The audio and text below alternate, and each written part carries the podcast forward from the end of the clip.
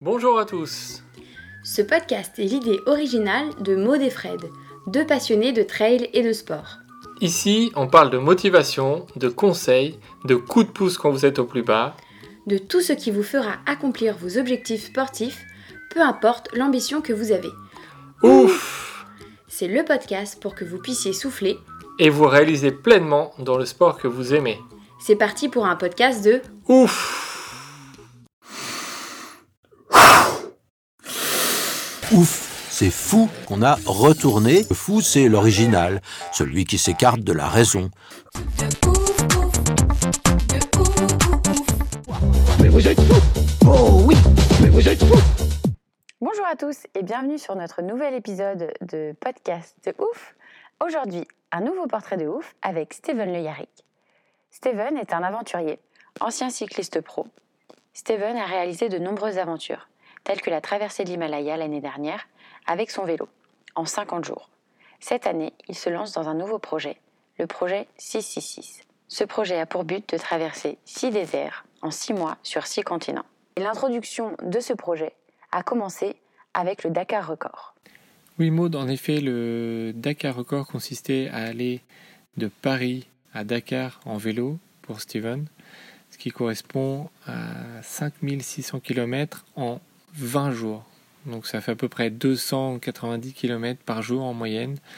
10 heures à 17 heures de vélo, euh, on, compte à peu près euh, 3 à 4 heures de sommeil par nuit. 5 pays traversés, 4 frontières, voilà, un gradient de température entre 0 et 45 degrés. Cet entretien a été réalisé entre deux rendez-vous pour Steven. Donc, euh, il était dans un café parisien. Donc, c'est la vie, la vie parisienne. Donc, c'est pour ça que vous allez entendre un petit peu de bruit. On s'excuse euh, d'avance pour euh, cette petite nuisance, mais ça n'enlève en rien euh, à la qualité des propos de Steven. On vous laisse écouter. C'est parti pour le podcast de ouf.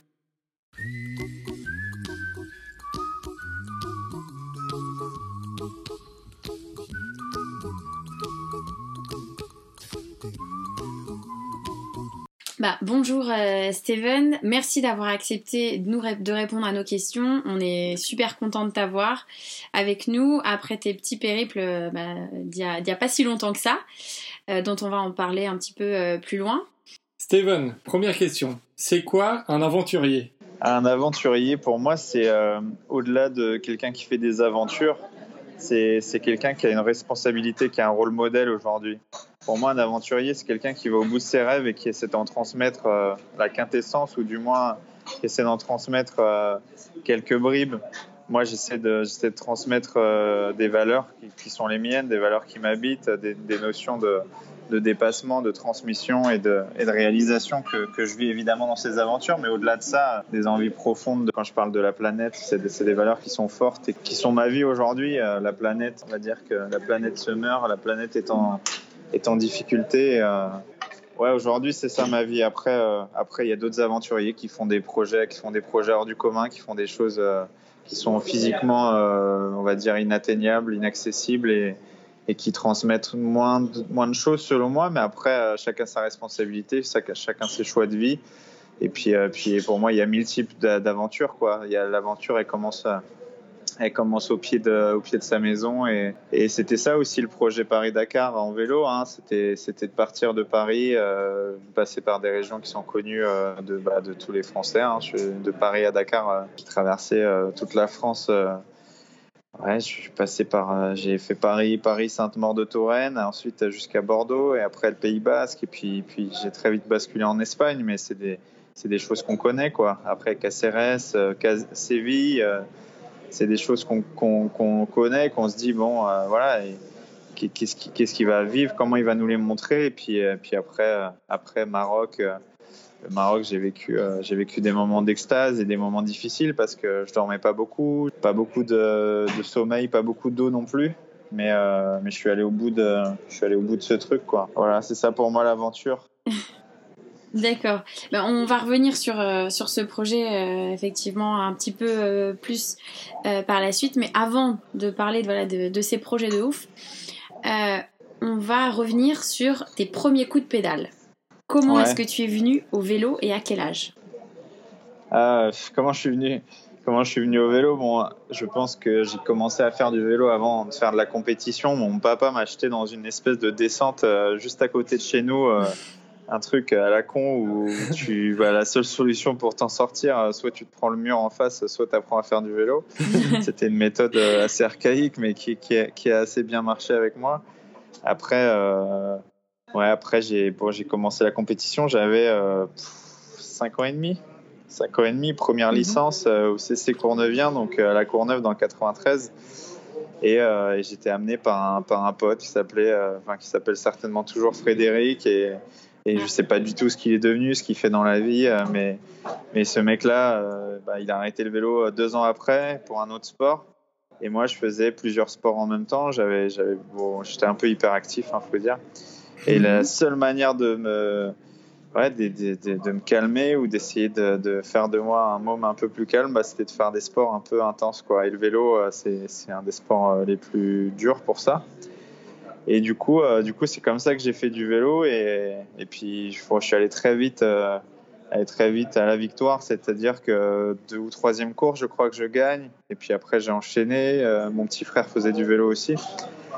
Et euh, bah, quand tu gagnes, tu prends goût. Quoi. Quand t'es môme, euh, Mhm. après, oui, c'est sûr. euh, ouais. le vélo, c'est ouais, c'est pas un jeu. Après, quand t'es môme, c'est quand même plus un jeu que quand t'es adulte, quoi. Quand tu commences tôt, tu fais des jeux d'adresse, tu fais du cyclocross, tu fais du VTT, c'est c'est un peu pluridisciplinaire et du coup, euh, du coup, tu tu prends, t'as toujours des trucs nouveaux euh, et tu découvres du pays, quoi. Même si c'est euh, 5 km ou 10 km ou 50 km de chez toi, quand t'as quand t'as 10 piges ou ou 5 ans quand j'ai commencé, euh, j'avais l'impression de, de faire une aventure, quoi. Tu vois, tu pars le week-end Ah bah oui, c'est sûr. avec les copains, avec le camion, tu vas en stage d'entraînement, tu vois, t'as 10 ans, tu, Ouais. tu dis, putain, tu, tes parents, t'es un bonhomme, quoi. C'est royal, ouais. L'école buissonnière, c'est... Ouais, j'avais l'impression d'être un, un petit homme, quoi. Et puis, ouais, j'ai poursuivi ça jusqu'à jusqu'à 17, 17 ans. Je suis allé en sport-études à 17 ans parce que, bon, à l'école, j'étais un peu un cancre, il faut, faut bien l'avouer, parce que j'étais hyper feignant et puis ça, ça n'avait aucun sens pour moi de l'éducation telle qu'elle m'était donnée. J'ai fait sport-études en Normandie, et puis après, bon, j'ai atteint, Ah. j'ai atteint le niveau euh, élite, quoi. Et puis, puis voilà, s'en s'en est suivi une carrière assez, euh, assez succincte de, de, de 6-7 ans, mais, euh, dans laquelle j'ai beaucoup appris, même si ça m'a beaucoup détruit, euh, j'ai appris beaucoup. D'accord, justement, c'était c'était la, pro- la prochaine question. Comment se sont passées tes, tes années vélo euh, euh, où tu viens d'évoquer là, les, les 6-7 ans, et jusqu'où euh, tu as été avant le, avant le burn-out? Ah, mais en fait, il y a eu, euh, il y a eu cette, carrière vélo où, euh, euh, j'étais vraiment passionné par ce que je faisais, mais j'étais pas vraiment heureux en fait. J'étais pas heureux.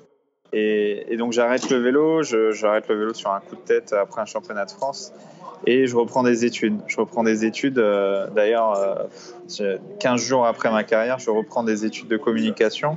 Je passe à un master en, en 3 ans, master, ma- master 2 euh, en communication digitale. Euh, Mhm. c'était image et médias. Donc, euh, tu vois, j'étais déjà dans le truc euh, apprendre, apprendre à parler, à communiquer, mais Oui. aussi apprendre à transmettre quelque chose à travers des créneaux digitaux, apprendre à construire un site internet, à faire une campagne de com, Mhm.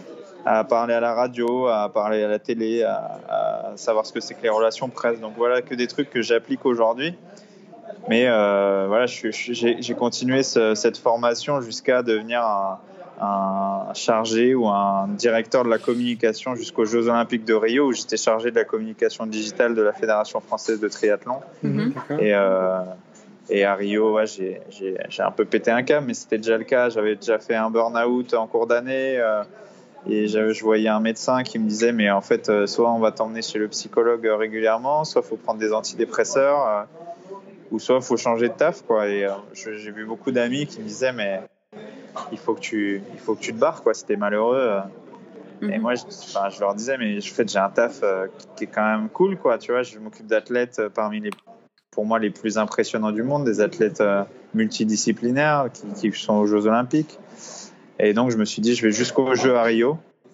Euh, enfin, en même temps, j'étais consultant pour une autre marque de, une, auto- une grosse marque hein, de- d'automobile, Skoda, euh, sur Mhm. le Tour de France, ouais. sur le cyclisme. Un projet qui s'appelle We Love Cycling, qui existe toujours d'ailleurs. Mhm. Du coup, ouais, j'avais tout ça en même temps. Il y avait aussi ça. C'est, c'est quand, quand tu es cycliste ou quand tu es athlète de haut niveau, tu as un espèce de, de rush d'adrénaline qui est quotidien. Et de, de, enfin, t'existes dans un truc qui est hyper intense, quoi.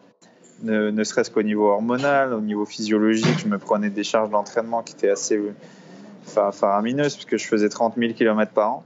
D'accord, ouais. Et, et, du coup, quand j'ai arrêté, j'avais besoin de bosser, euh, bah, je sais pas, 15 heures sur 24 minimum, Mhm. quoi. Et du coup, euh, du coup bah, je pétais des câbles, je suis tombé à moitié dans l'alcool, euh, je, je faisais des, des soirées tous les soirs, et puis je taffais, je taffais jour et nuit, quoi. D'accord, ouais. Ok. J'étais dingo, quoi. Enfin, en fait, j'étais en train de devenir fou. Je, je faisais un burn-out, quoi. Je, je fuyais ma propre réalité de mec qui est pas forcément heureux dans sa vie et bah, j'ai décidé de tout arrêter, de, de bah, d'aller au bout de mes rêves et surtout de m'apaiser parce que euh, un des trucs qui, qui, qui guide ma vie aujourd'hui, c'est l'apaisement. Mhm. Mais à ce moment-là, je pensais qu'à ça, quoi, à me calmer, à m'apaiser, à être, à être heureux, quoi, à être un garçon heureux. Et je pensais qu'au bonheur, je me suis barré donc euh, ouais, deux, trois mois après la Fédé euh, au Népal, 120 jours au Népal. Euh, C'était avant un, un an avant cette traversée de l'Himalaya. Mais j'ai passé 120 jours, j'ai passé euh, trois mois, ouais, un peu, un peu moins de trois mois à faire de l'humanitaire dans les bidonvilles de Katmandou. J'étais professeur, tu vois, un cancre Mhm. qui devient professeur dans les bidonvilles de Oui. Katmandou. C'est une belle reconversion. ah, c'était une super reconversion. J'avais la responsabilité de, de classe entière, alors que les formules mathématiques euh, de, de môme de 12 ans, je les connaissais même pas, tu vois, parce que je, je suivais pas les cours à cet âge-là.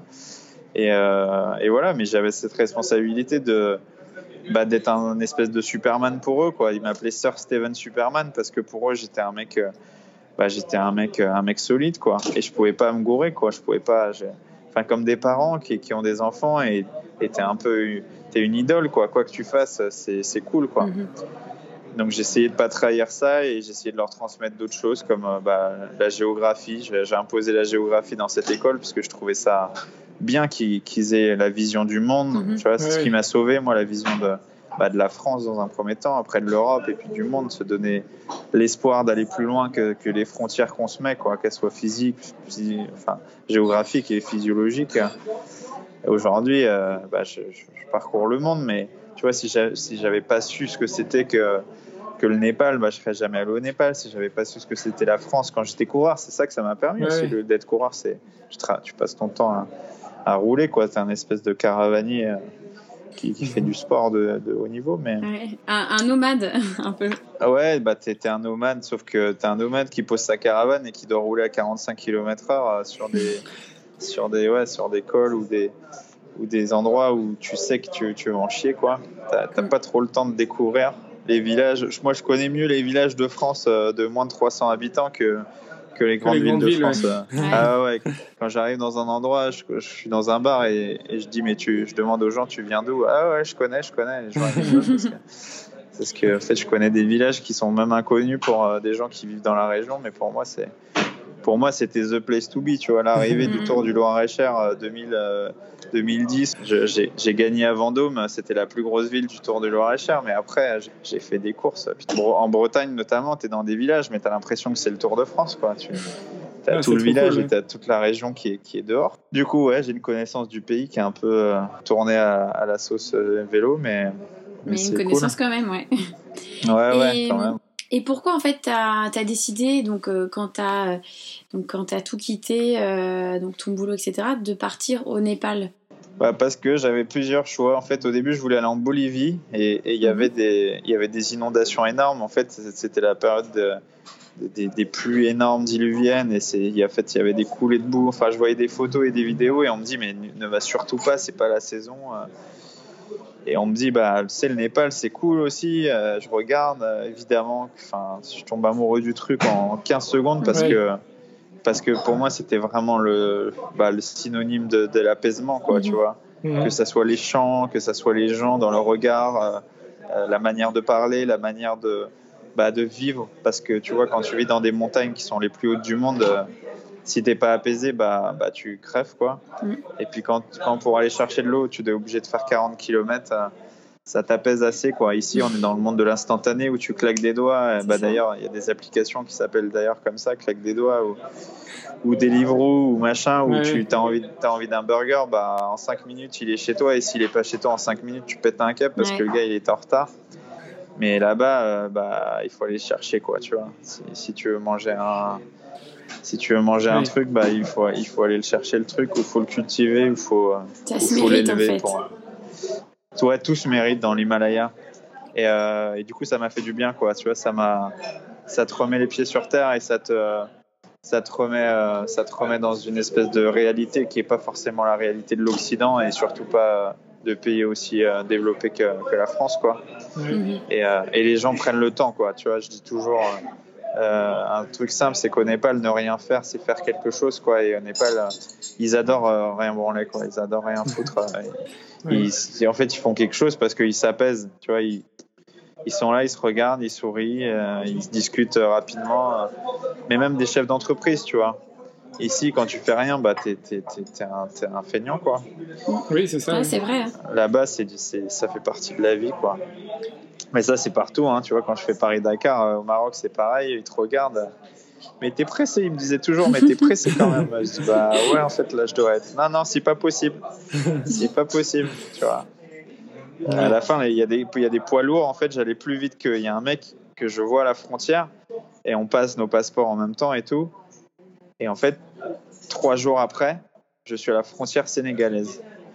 Et le mec, on arrive au passeport et je le regarde, mais tu sais, je captais plus rien parce que j'étais complètement cramé. J'avais déjà 250 bandes dans les, dans les jambes. Mhm. Et il me regarde, il me dit Tu sais que ça fait trois jours qu'on essaie de te rattraper. Ah, la Je comprends vache. pas tout de suite, tu vois. Il me dit, mais si, on s'est vu à la frontière. Et le mec n'arrivait pas à me rattraper parce que, en fait, moi, j'étais évidemment pressé d'arriver à Dakar, Oui, mais oui. surtout, je dormais pas beaucoup, quoi, tu vois, quand tu fais plus de 300 km jour. Oui. Et du coup, euh, j'ai explosé de rire parce que, parce qu'en fait, je me rendais compte qu'un poids lourd, le mec, il a quand même un moteur et, et il met de l'essence dans son truc pour, pour aller vite, quoi. Il, c'est des routes limitées à 90, à 110. Bah, il n'arrivait pas à aller plus vite que moi. Ouais. Du coup, c'était marrant. Ouais. Voilà, comme quoi le vélo, ça peut, ça peut aller vite quand même. Bah ouais. Bon, faut avoir envie, hein, mais. Ouais, c'est ça, c'est le mot. On va revenir sur ton, sur ton premier voyage au Népal, où tu as fait des retraites Vipassana. Tu as fait deux fois Ouais. dix jours, je crois. Ouais, Euh, donc c'est Ouais, quelque chose. C'est quelque chose qui paraît, euh, avec notre vision et notre manière de vivre ici, comme tu le disais, quelque chose qui peut paraître difficile pour, pour beaucoup de gens. Maud, elle a et d'ailleurs essayé hein, le Vipassana j'ai tenu euh, trois ouais. jours. Ah ouais. son, son tour du Ah, monde. moi, je, c'est bon. Ah ouais, Est-ce est-ce que tu peux nous, nous expliquer en quoi ça consiste et euh, surtout ce que ça a apporté au Steven d'aujourd'hui? Bah, moi aussi, j'ai tenu trois jours, mais en fait, quand tu tiens ces trois jours et derrière, tu as toujours quelque chose qui s'ouvre. C'est comme mes projets, en fait. Tu vois, tu as, toujours, après la difficulté, tu as toujours un moment, un moment qui arrive, un moment d'apaisement, un moment d'extase. Tu vois, c'est comme une course de trail ou, ou une grande balade à vélo. Après la difficulté, après un col, c'est plus facile. Et Vipassana, le truc, c'est que tu es face à ta propre réalité, tu vois. Tu peux pas te fuir, tu peux pas te mentir, tu peux pas. Bah, le Vipassana, c'est simple, hein, c'est c'est 10, 10 jours, enfin 10 jours et demi, puisque c'est presque 11 jours de méditation silencieuse dans un cadre qui te permet de, de ne pas manger euh, de manière incorrecte, c'est-à-dire que c'est assez. euh, Il n'y a pas de viande, euh, tu peux pas parler, tu peux pas communiquer, ni mentir, ni séduire, ni, ni faire du sport, Mhm. ni, ni faire du yoga, ni, euh, ni marcher un peu rapidement. Et tu te dois d'être apaisé, quoi. Et si t'es pas apaisé, c'est que le travail se fait. C'est-à-dire que tant que t'es pas apaisé, tant que t'es pas, on va dire, zen, même si t'es en réalité euh, toujours en activité cérébrale hein, et même physique, parce que Oui, oui. toutes les douleurs du corps remontent. Elles remontent dans ton dos, elles remontent dans tes genoux, elles remontent dans tes, dans partout, hein, dans- même dans ton ventre. Euh, T'as mal à la tête aussi parce que t'es en train de te purifier, t'as toutes tes toxines qui montent au cerveau et et t'as envie d'exploser quoi et dire mais de toute façon ça sert à rien ce bordel. euh. Enfin qu'est-ce que je fous là quoi? Ils sont tous là autour de moi à, à méditer et moi j'arrive pas à méditer quoi tu vois. Tous les matins à 4 Mm. heures euh, je me levais comme un militaire euh, en sursaut, euh, bam, tu vois, tous les matins, je dis, allez, c'est parti, quoi, douche froide. Et j'arrivais à, j'arrivais à la méditation et je n'arrivais pas à méditer une seule seconde jusqu'à, jusqu'à, jusqu'au repas. Et je regardais les mecs, j'ouvrais un œil, je faisais semblant de méditer, mais en fait, euh, j'avais envie de dormir, quoi, tu vois, j'avais envie de, pour que ça passe plus vite, mais en fait, euh, tout ce que je faisais pour fuir ma propre réalité, ça, ça ne faisait que me ramener à cette réalité. Du coup, c'est comme dans la vie, tu vois, tu peux fuir tout le temps, mais, mais un jour ou l'autre, ça te retombe sur la tronche, quoi. Ou mentir ou tricher, ça te retombe toujours dessus. Bah là, j'essayais de. Tu peux pas tricher, en fait. Si tu triches, t'as mal, quoi. Tu vois, t'as mal au genou, t'as mal au dos, t'as- tu peux te mettre dans la position que tu veux. Hein. Tu es sur un coussin qui fait, qui fait 2 cm d'épaisseur. euh, Enfin, t'as as mal au cul, t'as Oui. mal partout, hein, clairement. Il faut bien. Faut pas se mentir. euh, Celui qui a pas mal, c'est un mec qui ment, quoi. C'est ça. Non, mais c'est vrai, hein, tu, tu résumes très très bien. C'est euh, très compliqué euh, de, de, de faire face à soi-même et puis, euh, et puis de s'arrêter. Surtout le Vipassana, j'ai l'impression que c'était vraiment s'arrêter. Et euh, moi je l'ai plus vu aussi euh, comme être enfermé parce que j'ai un sentiment de liberté qui est assez hein, fort.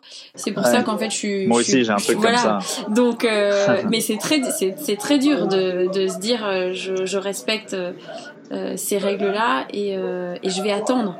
L'attente, Mm. elle, est- elle est très longue.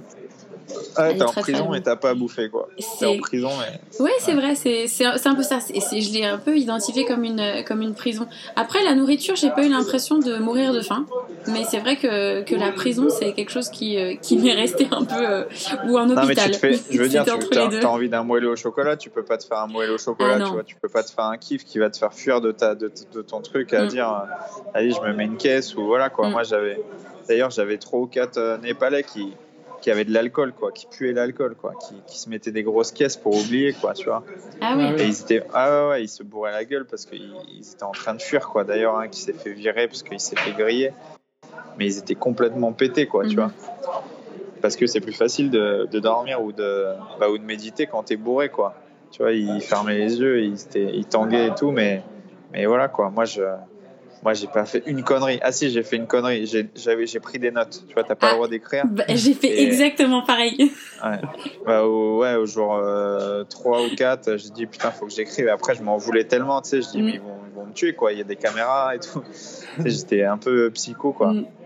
Et, euh, et puis, dans ma tête, je me souviens à un moment donné, je dis putain, je crois que j'ai des biscuits dans mon sac, mais tu sais, des trucs hein, improbables, quoi. Je- Et je cherche dans le fond de mon sac, il y avait deux bouts de biscuits. Je les mets dans ma bouche. Et je dis putain, c'est trop bon. Et en fait, juste après, j'avais plus du tout envie de manger de biscuits parce que, parce que j'avais triché, quoi. Mhm. Mais c'était des. Ouais, tu vois, t'es dans un truc où tu as envie de respecter tout, quoi. Respecter les règles et, et te respecter parce que t'as pas envie de mentir. Du coup, j'ai arrêté, bah, j'ai plus, j'ai plus jamais écrit, sauf à la fin, le dernier jour où t'as as le droit, quoi. Où, Mhm. où j'ai pris des notes, notamment pour euh, le, le dire à mon, mon roommate, quoi, le mec qui était avec moi en chambre, un Australien, un, un dentiste australien. Et. euh, et ouais, Vipassana, c'est prendre le temps et, et apprendre à, à accepter ce qui est, tu vois, accepter l'instant présent, mais aussi le passé, mais aussi le futur et, et, et être là, quoi, tu vois, être là présent à soi-même et, de toute façon, dès, que- dès que t'es pas présent à toi-même, enfin, t'en chies comme un russe, quoi, parce que méditer euh, en faisant semblant, ça, ça, ça marche pas bien, quoi, Oui. tu, tu souffres encore plus. Ça marche pas longtemps, oui. Ouais, ok, ok pour ce, ce petit retour. ouais. Alors nous, on t'a on t'a connu avec ton projet de traversée de l'Himalaya, un côté euh, Népal en VTT. Est-ce que pour les pour les auditeurs qui euh, qui ne te connaissent pas ou qui n'ont pas suivi, est-ce que tu peux nous raconter en quelques mots euh, en quoi ça consistait euh, et de cette traversée de 50 euh, un peu plus de 50 jours? Ouais, en fait, j'avais un rêve idéaliste et, et assez simple, on va dire, sur le papier, c'est de traverser l'Himalaya népalais d'est en ouest et être l'un des premiers à, à, à faire cette trace qui, qui n'en est pas vraiment une, mais, mais euh, poser des roues sur un impossible comme l'Himalaya et, et traverser ouais, à une moyenne de plus de 4000 mètres. Tu vois, il y avait euh, Rêve d'Himalaya, c'est 2000 km, 90 000 mètres de dénivelé positif, mais Oui. aussi du négatif parce qu'il faut redescendre à chaque fois, donc euh, ça fait 180 000 cumulés. Et euh, une trace. euh, et une trace compliquée à vivre en VTT parce que parce que tu as de la neige, parce que tu as des pierres, parce que parce que parce que tu as des marges de 50 cm, 80, 1 mètre, enfin c'est c'est très compliqué physiquement, euh, c'est très compliqué mentalement aussi parce que tu es loin de, de t'es loin de la réalité en fait. T'as pas forcément de wifi partout, de 3G, de machin, t'as rien. Et c'est très dur. C'est considéré euh, comme la trace la plus haute et la plus dure du monde, tu vois. Donc euh, donc tu, euh, tu réfléchis à deux fois avant de te lancer. mais j'avais ce truc et puis ce truc de le, de le transmettre en, en, pratiquement en intégralité sur la télévision. J'avais un partenariat avec France, France TV Info, canal 27 de la TNT, et j'envoyais je, des images tous les 7 jours avec mon caméraman euh, de là-bas. Tu vois, j'essayais de trouver 3G, 4G, et ça c'était un autre défi, c'était un défi technologique d'envoyer, de, de, tu vois, une espèce de, de résumé chaque semaine à la télé, et puis et puis voilà quoi, et j'avais prévu de faire 60 jours. Tu vois, la moyenne de cette trace à pied, c'est c'est entre 100 et 170 jours. Mm. Et moi, comme tu l'as dit, bah, j'ai mis 51 jours parce que bah, parce qu'en fait, j'avais plus de j'avais plus d'argent en fait. J'avais plus d'argent pour faire pour faire plus parce que chaque journée c'est de l'argent. C'était en moyenne 100 euros ou 100 dollars, je crois que j'avais calculé par jour. Mm-hmm. Et euh, j'en avais plus, j'avais plus rien. Du coup, j'ai mis 51 jours et puis et puis j'étais cramé assez vite, quoi. J'étais fatigué, euh, j'étais, euh, j'étais usé par l'altitude aussi. Mais j'ai vécu euh, tous les jours des moments, des espèces de moments d'extase avec des rencontres avec des populations locales hyper reculées, avec des mômes qui, qui, qui sont des, des, des enfants d'Himalaya, quoi, mmh. qui, qui, vivent à 4000 mètres et, et qui me comme un, bah, comme un mec avec un vélo en fait. Il m'appelait euh, Cycleman euh, parce que j'étais un mec avec un bike quoi. J'arrivais dans des villages où ils n'avaient jamais vu de vélo et, et pour eux c'était de l'exceptionnel quoi. C'était de l'ordre d'un comme nous si on voyait un spationaute arriver sur notre planète, bah eux c'était un peu ça. Ouais. Mmh. Ouais, je, ils me voyaient au loin arriver, ils se disaient, mais putain, ils, ont des vélos, les gars. J'étais avec, un, j'étais avec un Sherpa. Eh, qu'est-ce qu'il fout, quoi? Il a une machine à tisser avec des roues dessus, c'est ouais, quel bordel, quoi.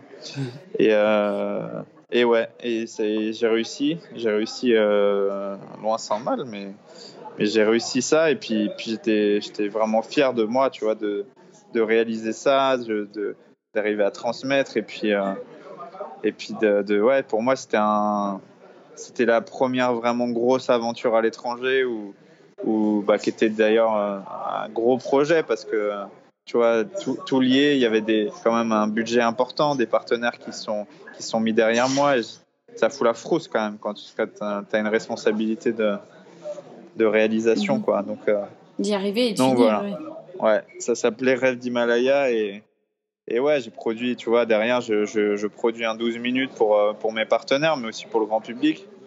Et là, l'idée, c'est de produire, euh, produire un ou deux 52 minutes pour, euh, pour la télévision et un, et un livre aussi avec pour ah, cool, toujours pour transmettre. Ouais. ouais pour partager. Donc, ouais, ouais, c'est ça. Ouais.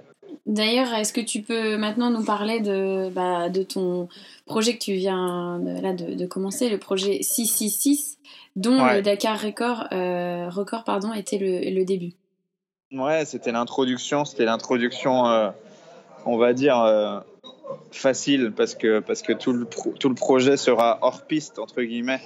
Là, c'était des, c'était des pistes ou des routes entre Paris et Dakar, donc l'idée, c'était de, de relier deux capitales, relier Paris à Dakar, des capitales connues, rendues célèbres aussi, ce Paris-Dakar, par une course automobile et et qui, qui d'ailleurs ne se passe plus du tout à, du tout à, à Dakar ni au Sénégal. Mais, euh, mais l'idée, c'était de relier ces deux villes le plus vite possible pour aussi euh, alerter sur euh, le dérèglement climatique et, et montrer peut-être ce qui peut nous arriver demain si on fait rien ou, ou même si on fait beaucoup. Euh, il peut faire, il peut faire très chaud, quoi. Il peut faire, euh, il peut faire euh, peut-être les températures de Séville, tu vois, dans 20 ans à Paris. Séville, euh, j'y suis passé, il faisait 22 euh, degrés à 10 heures du matin. Mm. Tu vois, si, à Paris, en, en, février, il fait, il fait 20 degrés à 10 heures du matin, ça serait cool parce que les gens seront, seraient contents. On est en t-shirt et tout, mais, oui, mais c'est pas normal. Pas vraiment normal. Ouais. ouais. Donc euh, voilà, c'était l'idée, c'était de faire un sous, sous le prétexte d'un record, sensibiliser euh, bah, les gens sur sur le, le, dérèglement climatique ou ou le réchauffement climatique parce que parce que la, la planète se réchauffe euh, en surface, on va dire que c'est pas, tu vois, au Maroc, il fait pas plus chaud, mais c'est-à-dire qu'il fait plus chaud si tu le lis sur toute l'année, il fait chaud tout le temps, mhm. et du coup, c'est pas pareil. Il y a, enfin, on dit vulgairement, il y a plus de saison, bah, bah, les saisons euh, sont en train de changer, il y a plein de choses qui sont en train de se dérégler. Euh. Tu vois, à Paris, là, je trouve qu'il fait très froid, par exemple. Après, peut-être que je me gourre, peut-être que c'est normal qu'il fasse 0 degré un 14 avril, mais mais ce matin, je me lève, bah ouais, il fait 0,5 degrés. Je trouve, Enfin, je sais pas si c'est normal, mais je- ça fait longtemps que j'ai pas connu ça, quoi. Ah. Et, euh, et voilà, et ce projet 666, c'est c'est six déserts sur six continents en six mois. Et ce septième désert, c'était l'épicentre de la planète qui est le Sahara et qui était euh, voilà, qui était l'introduction à ce projet. Et le reste des déserts, ça serait le désert de Gobi, Mhm. désert d'Atacama, donc euh, voilà un, un des déserts les plus grands du monde, désert de sable le plus grand du monde, un des déserts les plus secs du monde, l'Atacama. Ensuite, euh, des déserts froids parce que les déserts dans, dans on va dire le, le, le, le cerveau de, des gens euh, et surtout des jeunes, tu vois. Dans, dans un espèce d'idéal, euh, on dit bah le désert c'est du sable et du sable jaune et Mhm. voilà quoi, il fait chaud. Mais euh, mais le plus grand désert du monde c'est l'Antarctique. Donc il y aura l'Antarctique, il y aura l'Arctique, Mhm. des déserts jamais traversés en vélo. Et après euh, le désert de Simpson en Australie qui est un des déserts les plus Mhm. dangereux du monde pour d'autres raisons parce qu'il est habité par des animaux un peu venimeux à fait. et, euh, et il est très très chaud. Et, euh, et après, c'est le désert de Kalahari, donc un des déserts euh, où il y a le plus de végétation au monde. Ça monte jusqu'à 100% de végétation. Et euh, Mhm. croisé avec le désert de Namib, enfin Namibie, c'est un des, des plus beaux déserts du monde Ouais. et un des plus vieux aussi. Donc euh, voilà, Kalahari, Namib, euh, désert aussi habité, euh, Kalahari par des animaux euh, pff, venimeux, mais surtout des animaux sauvages comme des lions, des tigres, des éléphants, des, des choses dont je rêvais quand j'étais môme. Et, et je pense que je, ouais, je vais conclure par ça parce que, parce que ça, sera mon, ça sera mon plaisir, même si ça va être très très dur, hein, ça sera, ça sera fabuleux. Quoi. Donc voilà, et l'idée c'est aussi de- d'en faire un d'en faire un projet de, de transmission euh, en live, euh, donc je l'espère avec une télévision ou un créneau digital, mais, mais de le transmettre encore plus en intégralité euh, si c'est possible. Et, et voilà, de toucher le plus grand nombre de personnes sur, euh, sur ce prétexte du dérèglement climatique, mais, mais toucher aussi sur des valeurs hein, comme le dépassement, la réalisation dans Mhm. l'effort, etc. Donc, euh, donc voilà. D'accord, bon, de quoi, de quoi bien t'amuser. hein. Ouais, ouais, j'ai le temps de m'amuser un peu. Ouais. C'est, c'est six fois un mois, mais après, c'est possible que je mette plus de temps sur des déserts parce que, ouais, parce que j'ai pas tout prévu, parce que, parce que c'est Oui. possible que. C'est possible que je rallonge un peu les trucs. euh, Ouais. Voilà, il y a- il y, a des déserts qui sont qui sont qui ont jamais été traversés en intégralité, intégralité. Donc euh, Alors, pour revenir sur, sur, ton, sur le Paris-Dakar, justement, tu Ouais. parlais de tout à l'heure de la, de la course euh, automobile euh, qui n'est plus du tout euh, au, Sénégal, justement. Mm. Est-ce Ouais. que ce Paris-Dakar a été inspiré de, de cette course automobile ou il n'y a aucun rapport? Bah, en fait, il y a, il y a plusieurs choses. C'est-à-dire que quand je, quand je pense mes projets, je pense toujours à, à un sens. Le sens premier, c'était c'était la planète, quoi. C'était les Mhm. réchauffements climatiques, des règlements climatiques. C'était mettre en valeur ce, ce truc, quoi, et se dire euh, qu'est-ce que je peux faire, quoi. Et je voulais plus aller. Là, je voulais plus retourner dans l'Himalaya. hein. Juste après, je- j'en avais trop chié. j'ai- j'ai- ouais, j'ai- Ah, t'as fait le tour, ouais. Non, j'ai pas fait le tour, mais j'en ai assez mangé, quoi. Ouais. J'avais dit putain. Et en fait, quand c'est comme ça, c'est, je me suis dit, il faut que je choisisse un truc, euh, un truc qui a le plus de sens, quoi. Du Mhm. coup, c'était les déserts, c'était, c'était les déserts. Et, et pourquoi Paris-Dakar? Parce que, comme je l'ai dit, le Sahara, c'est l'épicentre de la chaleur euh, sur la planète. Du coup, euh, pourquoi, pourquoi ne pas commencer par le, par le plus dur, quoi? Mhm. Et du coup, Paris-Dakar, ouais, bah, pff, partir de, partir de Tanger, ouais, ça a du sens, mais est-ce que c'est assez dur? Est-ce que ça a autant de répercussions sur les gens? Là, j'avais envie de partir de chez moi, quoi, dire, euh, bah voilà, je pars de chez moi et, et je vais jusqu'à Dakar. Mhm. Ouais, Tu vois, le chez les gens, du, ça- du projet. Quoi. Ça résonne. Ouais, voilà, je pars de chez moi et, et je vais vers le show, quoi. Mhm. Donc euh, ça résonne dans la tête des gens et, et même au niveau médiatique, c'est-à-dire que je pense mes projets aussi comme ça, c'est-à-dire que pour réveiller des consciences, euh, sans médias, il y a pas, il y a, y a- enfin c'est difficile hein, de toucher les gens comme ça naturellement. Et du coup, euh, du coup ouais, c'est, c'est, j'étais vraiment content de partir de Paris, vraiment content de me dire. Je vais aller quelque part, euh, tu vois, c'est loin hein, quand même. Quand tu pars à 5600 km, bah t'as un oui, peu la frousse. Hein. Tu vois, tu- Un peu, tu ouais. te dis, bordel. Ah, et tu, tu te dis, putain, dans quoi je m'embarque, quoi. D'ailleurs, t'as pensé à quoi euh, Juste le moment où tu dis, allez, je mets mon premier coup de pédale et, euh, et j'y vais. Tu te dis quoi Bah, tu, en fait, comme je dis toujours aux gens que je coach euh, ou quand je donne des conférences, je pense à ma pratique, quoi. C'est-à-dire que quand c'est comme ça, quand je fais du trail, bah, je pense à mettre un pas devant l'autre, je pense à boire, à manger. Là, c'était pareil, c'est-à-dire que je pensais à ma position, je pensais à, à, tout, quoi. Tu vois, je pensais à, Mhm. à même pas au but définitif parce qu'il était trop loin, mais à penser à, à la route du jour, à, se caler. À, tu vois, j'avais 300 bornes à faire. Bah, je me suis dit, tu la découpes en trois, tu fais 100 bornes, 100 bornes, 100 bornes. Tu penses à boire, tu penses à manger, tu penses aux villes que tu vas traverser. Tu vois, je, je me mettais déjà dans la tête Orléans et puis après, tu vois, je Donc, savais que j'allais dans le passer- présent. Vraiment. Ouais, euh, accès, accès dans le présent et si la projection, si- s'il y a une projection, bah, bah penser déjà à ce que tu fais et puis et puis penser à ce qu'il y a juste après, mais pas penser à, à ce qu'il y a dans 10 jours, ça sert à rien quoi. Mhm. ouais, si- sinon, on part jamais. Hein. Enfin, Ouais, bah t'as la frousse, hein, tu vois, quand tu te dis putain, je vais à Dakar, euh, pff, ouah, tu, vois, la trace, euh, tu regardes sur une carte, mais tu te dis bordel quoi. Ouais, bah, on, on a regardé en voiture, c'est à peu près euh, 62 heures euh, de, de voiture. Ouais, ouais, ouais, ouais, c'est Voilà. ça, ouais. Ouais, et puis c'est gentil quoi. Voilà. 62 ans, euh, c'est quand t'as sans pas envie de dormir. quoi. voilà, Ouais, c'est ça. ça, sans s'arrêter. Ah, ouais. Quelle, est, quelle est la phrase la plus gentille euh, ou celle qui t'a le plus ému que tu as entendue pendant ces 20 jours? Ah. Euh, il y a plusieurs choses, mais je pense que celle qui m'a le plus ému, en fait, je suis arrivé à la statue là, Mhm. et et il y a un mec qui me regarde et il gueulait Il est où le nouveau Magellan? Et il gueulait ça, mais pendant 10 minutes quoi. Je cherche le nouveau Magellan, je cherche le nouveau Magellan. Ah oui. Et en fait, tu vois, j'en avais parlé de Magellan, de, de Christophe Colomb, de, de, de Saint-Exupéry, tu vois, j'avais des Mhm. trucs. Et pour lui, j'étais un explorateur. Pour lui, j'allais découvrir, tu vois, j'allais découvrir le monde avec mon bike. Et le mec, il dit, il est où le nouveau Magellan? Et le mec m'a suivi pendant trois heures parce que je voulais savoir pourquoi il me disait ça, quoi. Et pour lui, j'étais, euh, je faisais partie de la trempe des Christophe Colomb, des Magellan. Je, je suis un microbe à côté. Mhm. Et tu vois, à ce moment-là, je dis putain, bordel, quoi. Tu vois, le mec me voit comme quelque chose de, que je Ouais, ne c'est suis beau pas. quand mais- même. Ouais, oui, oui. Ouais, j'étais touché, quoi. ouais. Bah, Et clair. puis après, j'ai eu, j'ai eu d'autres rencontres comme un, un, un, un, un flic mauritanien qui, qui arrive, euh, qui arrive à la, j'étais à la frontière et il me regarde comme ça. Je croyais qu'il allait m'engueuler. Il me dit Putain, t'es le mec de France 24.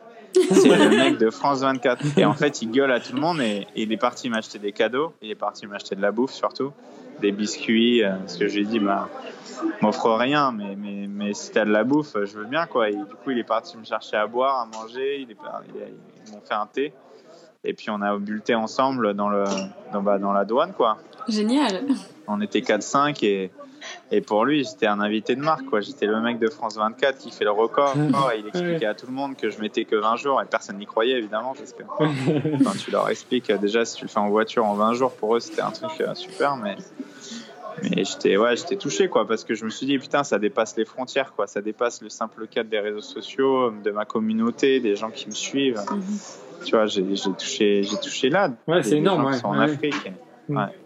Donc c'est émouvant. Ouais. Et après, oui, évidemment, le troisième truc, si je dois en citer un troisième, c'est les enfants, quoi. Tu vois, les mômes qui qui sont en études de cas, qui, qui des professeurs, des instituts qui prennent le cas Steven Le Yarrick pour comme prétexte pour parler du dérèglement climatique et, et des enfants qui disent euh, mais qui ou qui m'écrivent sur une feuille comment on devient Steven Le Yarrick, tu vois Ah comment on devient ouais. aventurier. Moi, ça m'a touché, ça- ouais. ça m'a foutu les larmes parce que je dis putain bordel, ah, tu prends ton vélo et tu pars quoi. Et il y a rien à faire pour devenir Steven Le Yarrick, juste faut faut croire en tes rêves. Mais j'ai pas de réponse à ça en fait. Juste euh, Ouais, vas-y fonce quoi, tu vois. Je suis, je suis pas une icône quoi, mais vas-y quoi. Et euh, et ouais, c'est ces choses là parce que ça te ramène à à, à ce que tu es, que tu vois, à ta à le môme de 8 ans qui sommeille en toi et qui se réveille à chaque fois que tu reçois ce genre de message, euh, ce genre de truc, tu te dis mais, mais Ça rebooste petit, les gars quoi. quoi. Ouais. Il y a ça et puis je suis moi aussi j'ai des moments où, j'ai 4 ans et des moments où j'ai 72 ans et, des- et à la fin de la journée j'ai 100 ans parce que je j'arrive plus à marcher et je suis, je suis 1000 personnages à la fois. Parce que, tu vois, je suis 1000 personnes. Je, je- je vis, je vis plusieurs vies. Tu vois, chaque journée, enfin, j'ai des moments d'extase, d'enfer, des moments de, de, de méditation, des moments de- d'apaisement. Mais Mm. et le fil rouge, c'est d'a- c'est d'aller au bout à chaque fois. Et puis, et puis d'avoir une certaine résilience pour, euh, pour jamais rien lâcher. Quoi. Ouais, c'est ça, rester, Donc, rester euh, ouais. focus sur, euh, Ouais, c'était assez c'était bouleversant comme, euh, comme aventure parce que, parce que quand tu sens que tu arrives, enfin, tu y arrives, mais toujours, euh, c'est jamais gratuit. Quoi. Tu vois, je disais toujours, euh, je vais aller la chercher celle-là, tu vois, à chaque étape. Oui, on me entend souvent, quoi, ouais. parce, que, parce que des fois, j'en, j'en- chiais grave, hein, clairement. euh. je savais même pas comment j'allais pouvoir faire les 100 premières bornes. Et puis, puis finalement, je, j'arrivais et puis, puis je continuais, je m'arrachais, je me battais, je mangeais, je buvais, je, je faisais mes basiques et puis ça revenait, tu vois. T'as, as des sensations un peu pourries, tu vois. Et après, t'as des super sensations. Enfin. Après, c'était pas tout à fait vrai. hein. Les super sensations, elles étaient de moins en moins présentes. Ouais, bah, Mais, Mais ouais, t'as- pas un lâché, beau quoi. projet. Je suis, je suis content de ce projet. Et, euh, et du coup, tu sais euh, combien de temps euh, tu as dormi sur tes 19 nuits en moyenne? Parce que. Je sais pas. En fait, j'ai calculé l'autre fois et puis j'ai bâché. J'ai bâché au bout d'un moment, mais en moyenne, Mhm. je sais pas, bah, tu vois, tu calcules, si tu calcules 19 nuits, bah, tu calcules une moyenne de 3 heures, euh, 3 heures et demie par nuit, quoi. En gros, c'est Ouais, ça, c'est quoi. peu, hein. Voilà, ouais, ok. Ouais, c'est pas beaucoup, mais en fait, euh, à la fin, je, je, je mettais des cuts sur, mes, sur mon sommeil, quoi. Tu vois, quand Mhm, j'arrive à ouais, Nouakchott, euh, je voulais arriver en 20 jours, donc je savais que si je m'arrêtais à Nouakchott, ça me coupait 150 bornes. Ça voulait dire que je raj- j'ai rajouté 150 bornes sur les deux journées d'après. Mhm.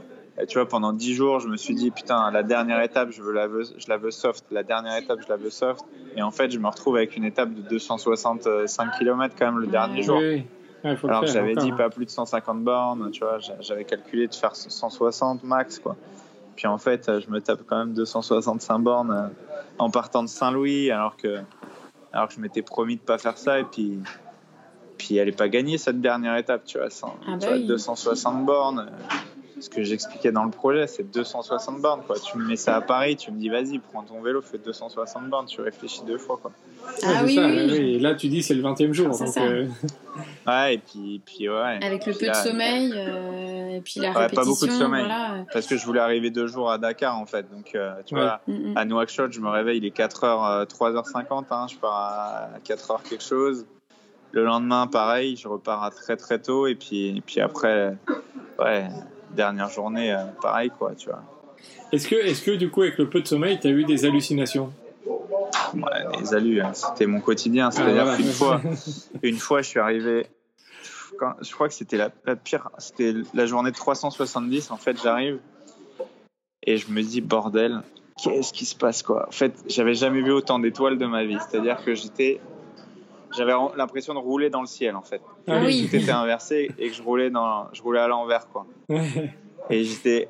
En fait, tu te robotises, que tu, ça soit à pied, quand dans un ultra ou, ou que tu sois à vélo. Et à vélo, c'est encore plus bizarre parce que c'est un mouvement qui bah, qui fait pas de bruit et qui est finalement assez automatisé. Tu vois, tu pédales, bon, si t'as pas trop de douleur, hein, ça va, ça déroule quoi. Et j'avais l'impression de rouler dans le ciel. Et à un moment, je me retourne et je sors de la piste. J'ai failli me dégommer. Ça m'a réveillé tout de suite. Ça m'a remis dans, dans le truc quoi. Mais ouais, j'étais en train de m'endormir quoi et de, de me dire, euh, bah, je- tu vois, je suis dans un rêve quoi. Bon, les gravillons, ils m'ont vite rappelé à l'ordre. Ouais, c'est un peu, un peu dangereux parce que bon, euh, nous, on connaît euh, le côté ultra trail où, où ça arrive d'avoir des hallucinations, mais nous, on se réveille parce qu'on tape dans un caillou ou quoi. Mais en vélo, avec la vitesse, etc., euh, c'est pas la même chose. ouais. Ça m'est arrivé à, à, par contre au Biking Man Oman où je prends un- j'ai pris un espèce de parapet là. Ah et là, ouais, ça m'est arrivé direct. quoi. Bah oui. Et puis là, tu peux aller vite quoi. Tu vois, si tu es dans une descente, tu peux vite euh, faire, faire une sale chute. Ouais, c'est ça. Mais là, ouais, c'était assez flat. Et puis, puis une autre fois, j'avais l'impression d'être euh, dans le Loir-et-Cher ou en Beauce. Tu vois, j'avais le vent de dos. euh. Bon, je sentais que j'étais en t-shirt quand même, donc j'avais le vent sur les bras, sur la tronche, mais t'as des sensations bizarres, quoi. Tu dis putain, ça déroule. Tu sais, tu dis mais je savais même plus où j'étais en fait, Ouais. parce que c'est tout noir autour de toi, tu sais plus où t'es, quoi. Tu... Ah, tu perds Tu tes déroules. repères. Ah bah t'as zéro repère et puis et puis surtout t'as les kilomètres qui défilent quand t'es bien. Tu dis putain, je, je peux continuer peut-être. Tu sais, des fois tu t'enflammes quoi. Tu dis t'as t'as fait 350 bornes, tu dis waouh, là je vais peut-être faire 400 et tout. Et puis tu te dis ouais le village d'après il est quand même à 150 bornes quoi. Ouais, c'est ça. Ouais, tu, donc, tu euh, peux pas te louper. Ouais. Faut pas louper la- Ouais, ouais, l'arrêt. ouais. Ouais, et puis ouais, tu, tu, tu sais qu'il faut, si tu fais ça, bah, tu coupes tes, tes cycles de sommeil encore plus. hein. Ouais. c'est un équilibre à trouver, quoi, un peu dans le déséquilibre, mais ouais, faire des compromis. Et au niveau de, de la météo, euh, on a vu que tu as, subi de la pluie, de la chaleur. C'est quoi le, le plus facile pour toi? C'est d'être sur un mauvais temps à 3 degrés ou sous le soleil à 45 J'ai subi la pluie du Pays Basque et le vent, le vent de la Beauce. euh, et c'était l'enfer parce que je m'attendais pas forcément à un vent aussi présent et aussi fort. Du coup, euh, du coup, j'en ai pas mal chié du, du vent. Mais euh, la pluie dans le Pays Basque m'a fait du mal, quoi, parce que là, tu, tu, bah, tu t'en- tu sais que si, tu vois, quand il fait vraiment chaud, tu sais que tu perds du sel, tu sais que tu, tu bouffes du sable et tout, mais, mais ton cuissard, il est pas mouillé, quoi, tu vois, ton Ouais. cuissard, Mhm. il est pas mouillé, tes fringues. Quand tu vas chercher, tu vas, quand tu vas dans le froid, tu vas vraiment chercher profond euh, dans les calories euh, que tu n'avais pas envie d'aller chercher, quoi. Tu luttes déjà contre le, la, la, bah, la difficulté de, de ce que tu fais, l'effort physique, mais quand il faut aller chercher des calories pour te réchauffer le corps, euh, c'est dur, quoi. Du coup, j'en ai chié, mais après, je sais pas, tu vois. Quand j'ai eu, j'ai eu plus de 45 degrés hein, quand même en Mauritanie, dans le désert, hein, ça c'est dur parce que ça te rend dingo, quoi. Tu vois, t'as- le soleil te tape sur la tête, tu deviens à moitié fou. euh. Ouais, tu peux rien du faire. coup, hein. Tu peux ouais, rien tu- faire. Quand tu- il fait froid, à la limite, tu- tu peux te couvrir, mais quand il fait chaud. Euh, ouais, tu peux te couvrir, mais tu vois, j'étais parti quand même minimaliste. T'as Ouais. pas grand chose à te mettre sur le dos, et puis si tu rajoutes des couches, tu transpires dedans, et puis t'as froid, c'est un peu bâtard. hum. Du coup, j'ai pas, ouais, je sais pas vraiment, mais, mais, euh, mais la pluie, ouais, j'en pouvais plus. La pluie, euh, j'ai dit putain, faut que ça s'arrête, quoi. Ouais. Parce que j'arrive à Victoria Gasteiz, euh, tu vois les sommets enneigés autour de toi, tu te dis mais c'est quoi ce délire? Tu fais la route de la chaleur et puis t'as de la neige devant toi. Ouais, d'ailleurs, pour rebondir au niveau des, des tenues euh, au jour le jour, on a vu que sur ton vélo, t'avais, c'était des petites sacoches. Hein. Comment tu, tu gérais ton rechange et tes, tes affaires bah, il m'est arrivé un truc sympa, c'est que j'arrive à Troca. En fait, je me rends compte que, que j'ai, je fais un média et je me rends compte que j'ai oublié, j'ai oublié de, de mettre mon deuxième cuissard dans, dans, mon, dans ma pochette, en fait. Oh. Ah, Et en fait, je me rends compte le premier soir.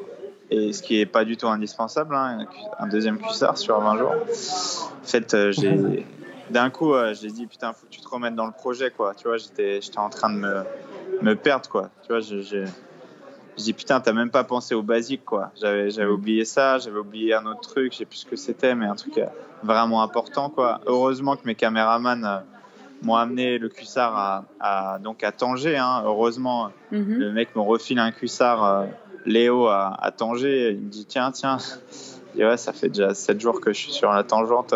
tu vois, j'ai quand même lavé le cuissard euh, tous les, essayé tous les 2-3 jours, mais c'était compliqué. Mais déjà, eu tu le vois, temps que deux ça jours. sèche. euh, Ouais, c'est pas de la course à pied, quoi, tu vois. C'est, t'es assis sur un truc euh, toute la journée, euh, les bactéries, les machins, enfin bref. J'avais pas envie de me faire amputer du, du cul, quoi, tu vois. ouais, j'avais peur. J'avais peur de, de- j'avais peur d'avoir des problèmes parce que t'es assis toujours. euh, t'as pas beaucoup de points d'appui hein, quand tu fais du vélo. T'as les deux, les deux mains et puis, puis les fesses, évidemment les pieds, mais les pieds ils font qu'appuyer sur des pédales. ouais, ouais. Donc, euh, donc c'est pas, ouais, c'est pas, c'est pas évident quoi.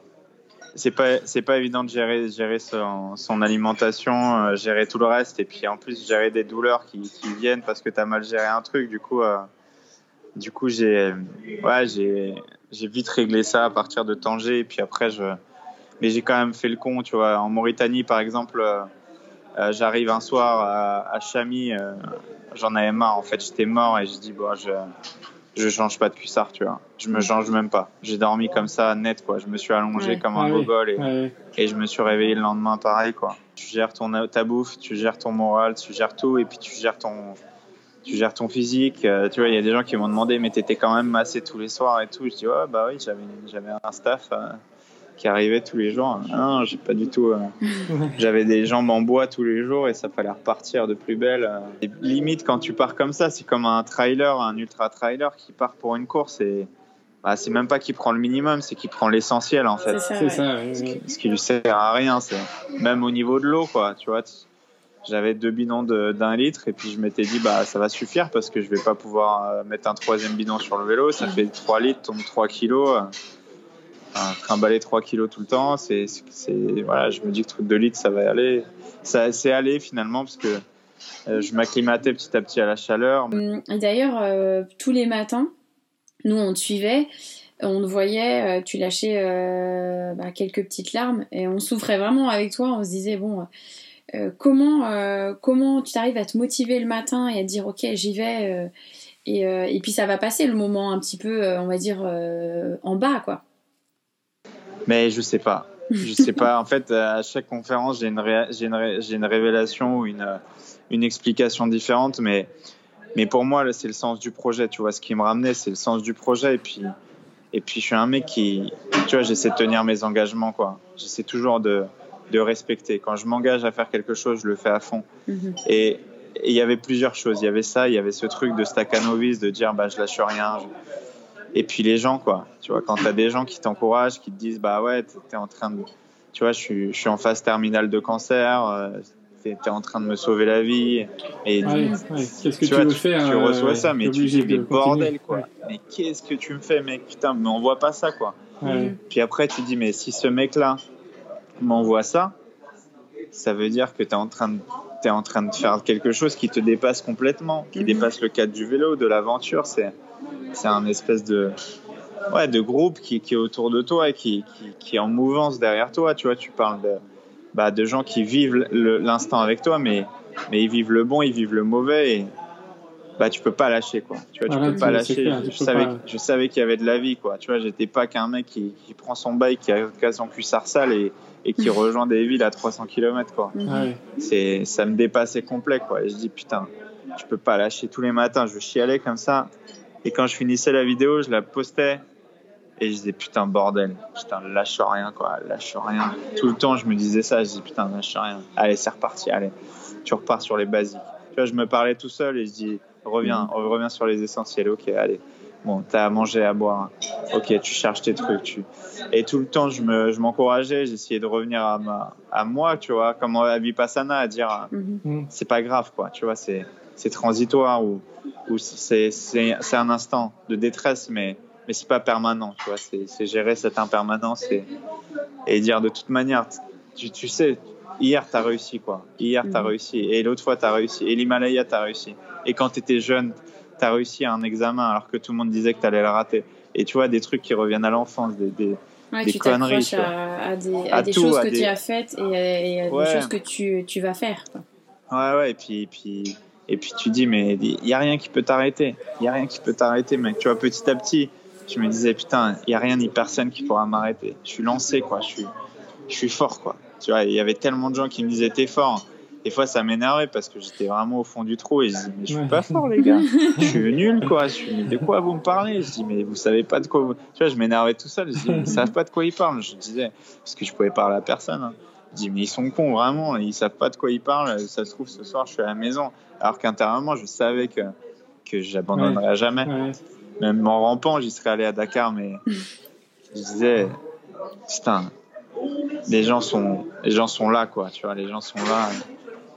C'est, c'est beau quand même qu'un seul homme, tu vois, que ce soit moi ou un autre, mais qu'un seul homme arrive à, À fédérer Ah, comme ça ouais. un peu. ouais. faire fédérer, agréger des gens derrière un Ouais. projet avec une valeur forte et thématique qui, qui est là, et puis, et puis une idée profonde, de, tu vois, qui est pure. C'est, c'est voilà quoi, je m'expose quoi, je vous montre la réalité quoi, ma réalité de, Mhm. de l'instant sur 20 jours, montrer le bon, le mauvais. le- tu vois, quand je poste mes premiers pleurs là à Séville où, où j'ai mal au genou, mais quand je te dis mal, c'est mais à mourir quoi, tu vois, ça me tirait les larmes quoi. Et je disais, les, c'est pas les gens ont le droit de savoir, c'est, c'est, je pense que là, ils ont besoin de savoir. Il faut que je leur montre ça, parce que je leur rendrai service.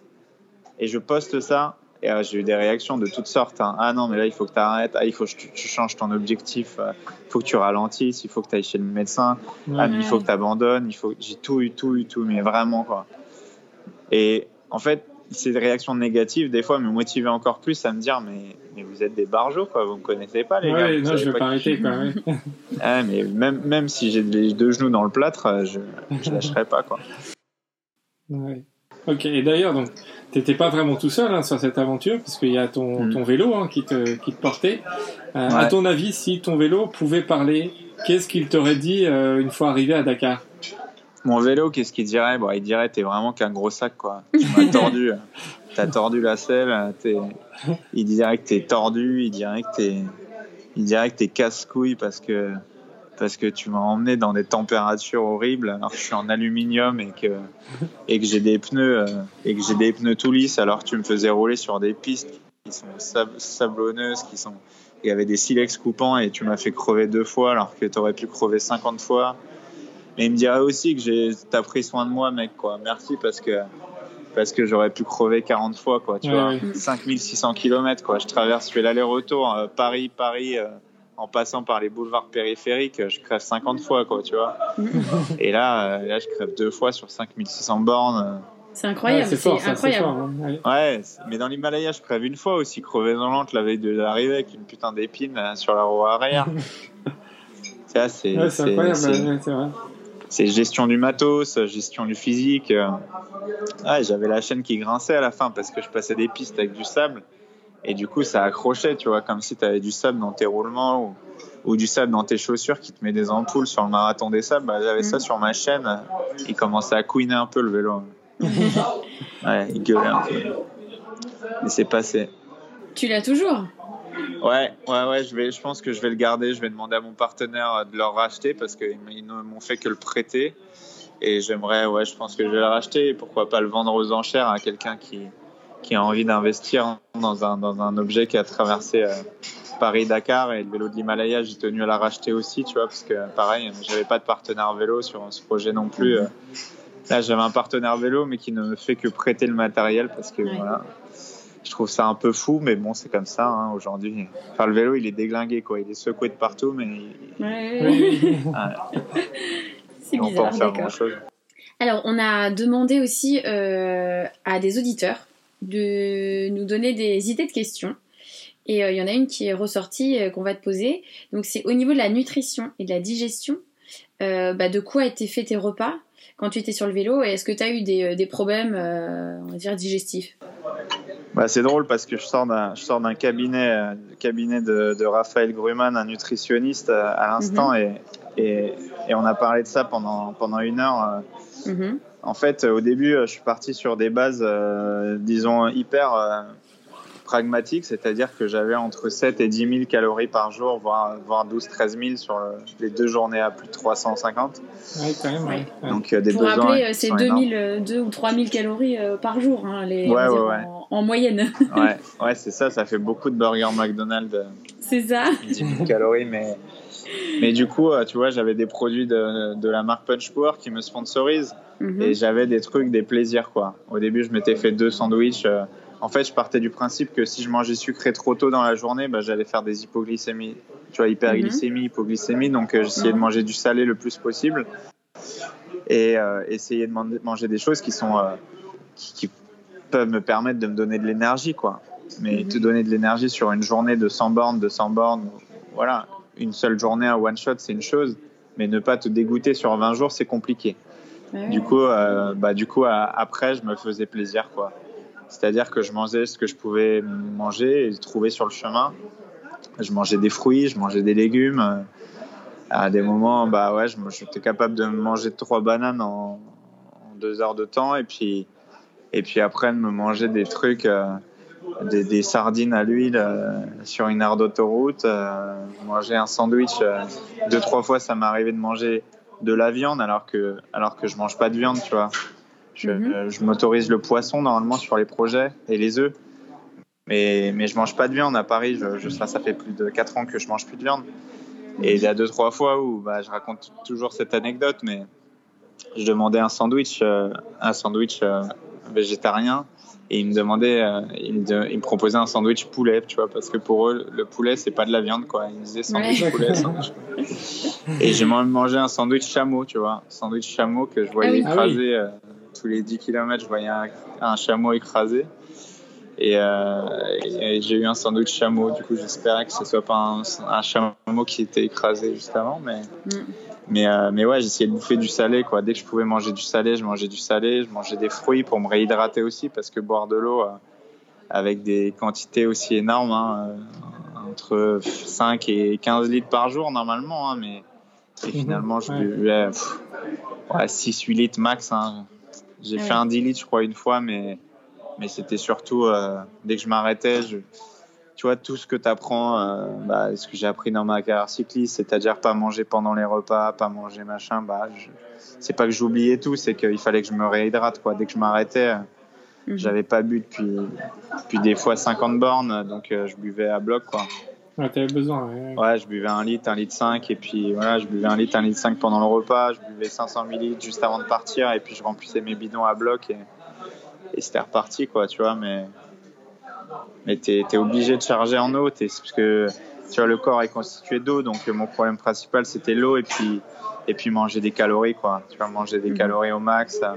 Je m'arrêtais des fois dans des villages de pêcheurs euh, en Mauritanie, ils me servaient un peu de poisson avec du riz. euh, après, il, voyait que j'avais encore faim, donc je me reprenais une assiette pleine de riz. euh. il disait, mais tu t'arrêtes jamais de bouffer, quoi. Mes cadreurs, mes caméramans, ils étaient fous, quoi. Ils disent, mais comment tu fais, quoi? Il- tu vois, oui, ils c'est bon, c'est normal. m'a- à des moments, ils m'ont acheté des trucs et je mangeais tout. Et je mangeais tout, je mangeais l'équivalent de ce qu'ils auraient mangé en huit jours, quoi. Ouais. Il y a deux, trois fois, ils m'ont acheté des trucs, euh, des conneries où je disais, bah ouais, t'as envie de quelque chose? Je dis, non, non, pas d'assistance, machin. Et, et quand il y avait des brioches à la con, euh, je dis, ouais, donne quand même une brioche. et je la mangeais. Ouais. Mais ouais, des fois, j'ai mangé des conneries euh, qui sont pas forcément recommandées, mais t'as besoin de te faire plaisir, quoi. T'as besoin de décrocher psychologiquement et, et d'avoir un, un plaisir, quoi. Un plaisir instantané qui, qui te redonne euh, le goût à, à l'effort après, quoi. Tu vas te battre, te dire, bon, j'ai mangé un truc bon, c'est bon, je peux. Ouais, c'est ça, ouais. si c'est pas forcément bon pour le corps, c'est bon au moins pour, pour la tête, hein, un petit moment. pour la tête, quoi. Ah ouais, ouais. Ah, tu sais que t'es relancé pour une demi-heure ou une heure. Ouais. Ok. Alors là, un petit exercice peut-être pas, pas facile. On va te demander, euh, est-ce que tu as trois mots pour résumer euh, l'aventure Paris-Dakar? Ah ouais, ouais. Bah, les trois mots, ça serait Steven Le Yarrick, si tu veux que je résume Paris Dakar. non, mais euh, non, je dirais bah, mes valeurs, en fait. Je pense que c'était vraiment le, le projet qui approchait le plus de, de mes valeurs aujourd'hui. C'est-à-dire le sens, l'aventure et la transmission. Après le quatrième, ça serait l'apaisement, mais bon, j'ai eu des l'apaisement qui arrivait à tous les jours et qui repartait, qui se barrait régulièrement. Parce que, comme vous l'avez vu, il y a des, des moments d'extase, des moments d'enfer et des Ouais, moments de, tout, ouais. vraiment de, de, de, de- ouais, de, de plaisir intense. Mais, mais c'est ça, ouais, c'est le sens, l'aventure, la transmission, parce que, parce que pour moi, ça va ensemble, quoi. Tu vois, c'est, c'est, je reviens à ce que, tu- ce que vous disiez sur les aventuriers. C'est quoi, là C'est Ouais, quoi un aventurier? Bah, C'est ça, quoi. Mm. Très bien résumé. Et, et du coup, euh, dans ton approche minimaliste, là, tu- euh, est-ce que euh, tu emmènes un objet fétiche euh, dans, tes, euh, dans tous tes périples? Ouais, j'ai toujours un cœur. Un cœur avec un. En fait, c'est un cœur. C'est un cœur euh, qui m'a été offert il y a, il y a deux ans. euh, et, et qui est un, à l'intérieur, c'est un cœur, mais c'est un couteau en fait. Et les Népalais, ils appelaient ça le chakou. un- Et j'ai toujours ça dans mes projets. Et il y a aussi une personne qui m'a offert un truc à Trocadéro, une espèce de, de perle, tu vois. Elle m'offre ça. Elle me dit, ouais, ouvre-le et tout. Et j'étais à Troca. j'avais. C'est pas que j'avais pas la tête à ça, c'est que c'est que Ouais. j'avais vraiment pas la tête à ça. J'étais euh, et je disais non, faut pas qu'émotionnellement je rentre dans un truc de de les gens m'offrent des trucs parce que j'allais Mhm. être hyper ému du coup. euh, du coup, je l'ai pris avec moi, je l'ai je l'ai caché, je l'ai regardé euh, deux trois jours après quoi, ce que c'était, mais j'ai gardé ce ce petit bracelet là. Et, euh, et je l'ai gardé tout le projet avec moi. Je sais pas, c'était un truc euh, comme les Népalais quand ils m'offraient quelque chose, je le gardais toujours sur moi. Donc à la fin, j'avais quatre ou cinq drapeaux népalais et des conneries. et, euh, et si demain, en fait, on devait te renvoyer dans l'une de tes aventures, tu te téléportes au 30e jour de la traversée de l'Himalaya ou tu retournes au 12e jour de ton Paris-Dakar Putain, là, j'en sais rien, bordel. Il faudrait me dire exactement où c'est le 30e jour de. Putain, Ah, ça, c'est à 30e toi jour de savoir. l'Himalaya. Peut-être au 30e, 30e jour de l'Himalaya, parce que je crois que c'était autour du 14 avril l'année dernière. Et du coup, il y avait mon anniversaire, il y avait Pewen, mon caméraman, et, et Nawang qui m'avaient offert un, un espèce de gâteau d'anniversaire géant où je me suis dégommé le bide pendant 2-3 heures. Et ce moment-là, c'était un moment de fou parce que je venais de me taper une étape de 85-86 km avec 4000 mètres de D+. Et, et tu vois, c'était. waouh, c'était mon moment de, c'était mon moment à moi, quoi, tu vois. Parce que le 12e jour, là, c'est, euh, ouais, je crois que c'est une étape de 370 ou 325 et juste après, j'ai vécu l'enfer, quoi. Ouais. Ah ouais, là, c'était, c'était dur, dur. hein. Ça, ouais, ça veut dire qu'il me Ouais. restait 8 jours. euh, ouais, C'est ça. C'était, c'était costaud, mais ouais, je pense que 30e jour de l'Himalaya, ça me plaisait pas mal, ouais. Ouais. Moi, ça se trouve, tu m'aurais dit 32, je t'aurais dit autre chose. hein. Ouais. Ouais, c'est ça. ouais, bah. Et, Ouais. et c'était euh, hier ton anniversaire, alors c'est ça? Ouais, c'était hier. ouais, Eh 14 bon avril anniversaire. 86. Bon anniversaire, Bah, hein. merci, merci beaucoup. Ah, t'es la même année que nous. Ok. ouais. Ouais, ouais, ouais. 33 ans. 33 ans, projet C'est ça. 666. Ouais, euh, ça tombe bien. Ça ouais. va bien, hein. Les chiffres, les chiffres parlent d'eux-mêmes. hein.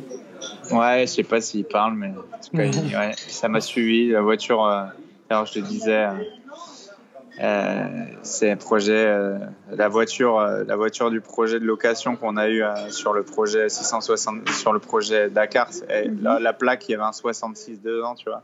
Ah, bah, ça me suit un ouais. peu, mais après, c'est peut-être des visions à la con que tu as quand, quand tu penses qu'à un truc, mais Ouais, Il y a peut-être des signes. Hein. ça me suit. Ouais, il y a beaucoup de signes. Alors maintenant, on va parler un peu, un peu plus de Steven que de, que de l'aventurier, même si euh, du coup ça fait, euh, ça semble faire qu'une personne. Euh, quel, est ton rapport et ta vision aujourd'hui sur le cyclisme professionnel? Ma vision, je sais pas, tu vois, j'ai regardé Paris-Roubaix hier, j'ai rêvé comme un gosse de 5 ans, tu vois, parce que j'ai vu les mecs qui je courais, d'autres que j'ai toujours admirés, comme bah, le vainqueur Philippe Gilbert ou d'autres, tu vois. Et là, c'est la. pff, Tu vois, je parle toujours de quintessence, mais pour moi, là, c'est le, c'est le vélo, quoi, tu vois. Ouais, Putain, ça, c'est le vélo, quoi. Ça, c'est le vélo tel que je l'imaginais, tel que je l'ai rêvé. C'est l'aventure, quoi. C'est la guerre. C'est- Les mecs, c'était la bataille, quoi.